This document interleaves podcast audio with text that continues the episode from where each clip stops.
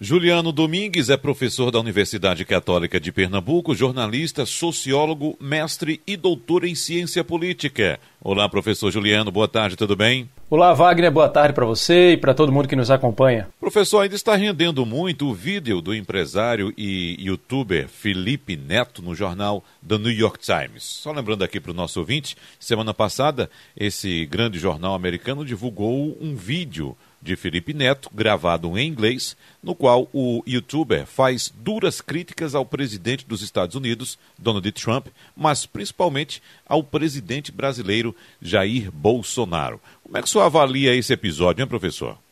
A gente deve interpretar esse episódio como mais um evento a ilustrar esse processo pelo qual a comunicação vem passando com reflexo na disputa por poder.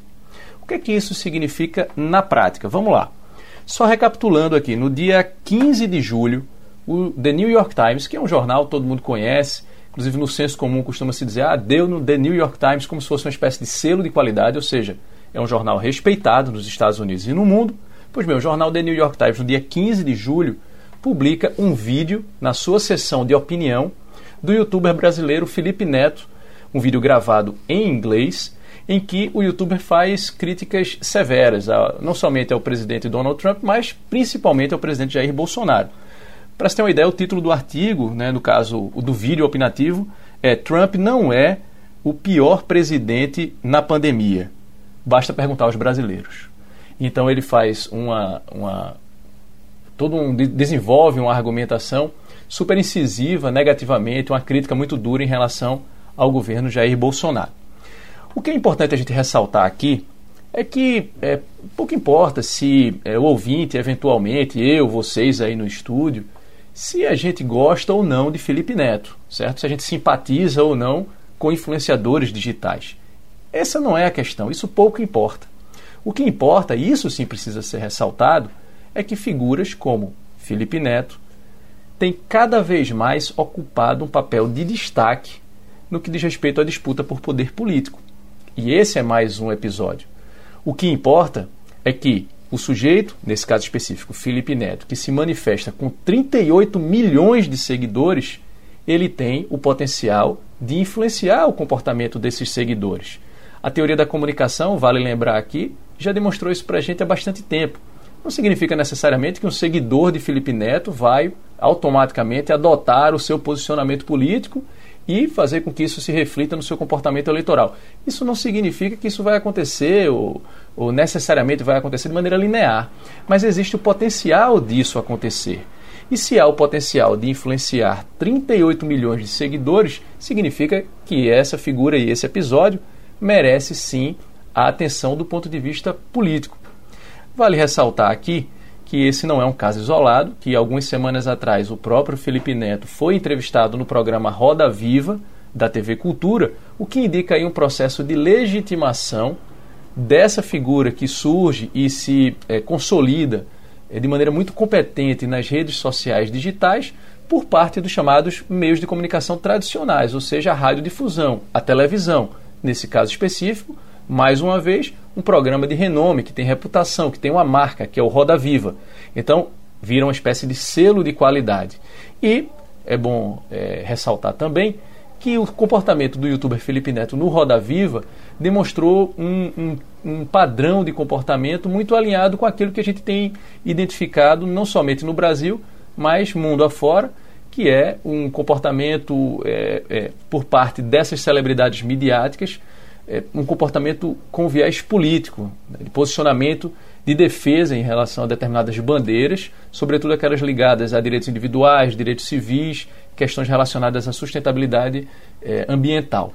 Então, isso tem sido uma espécie de é, padrão em relação a celebridades midiáticas do mundo afora e que a gente identifica aqui também no caso de Felipe Neto e que precisa sim ser observado porque, repito, tem um potencial é, tremendo de se refletir em comportamento político por parte dos seus seguidores e, consequentemente, em comportamento eleitoral. Professor Juliano, é possível prever o impacto desse tipo de mensagem em termos eleitorais? É difícil, nesse momento, fazer qualquer previsão em relação a isso, né? É, porque é, é, seria é preciso uma, uma pesquisa muito sofisticada para rastrear esses seguidores e verificar de que maneira eles se comportaram eleitoralmente. Mas o que a gente pode afirmar, é, sem medo de errar, é que esse ambiente em que a gente é, tem vivenciado certos embates ilustra muito os tempos é, de protagonismo da internet, das redes sociais digitais.